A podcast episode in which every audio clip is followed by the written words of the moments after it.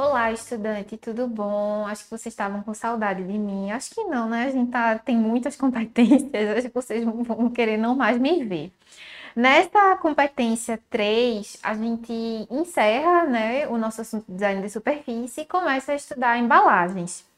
É, a gente vai ter três competências sobre esse assunto, e nessa primeira a gente começa a falar um pouquinho, a conceituar o que é a embalagem, quais são as atribuições dela.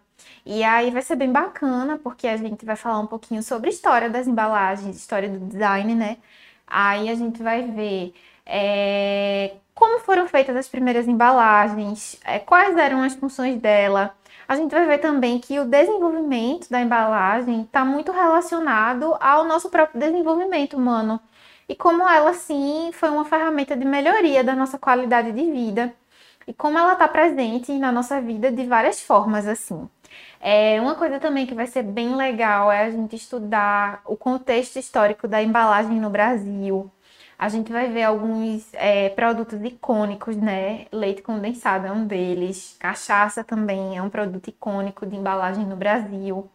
É, uns rótulos antigos, eu particularmente acho essa parte mais legal. E depois a gente vai ver quais são as funções e as atribuições da embalagem hoje no mundo contemporâneo. Então, é, curta, chamamos amigos para curtir o canal do Educa PE.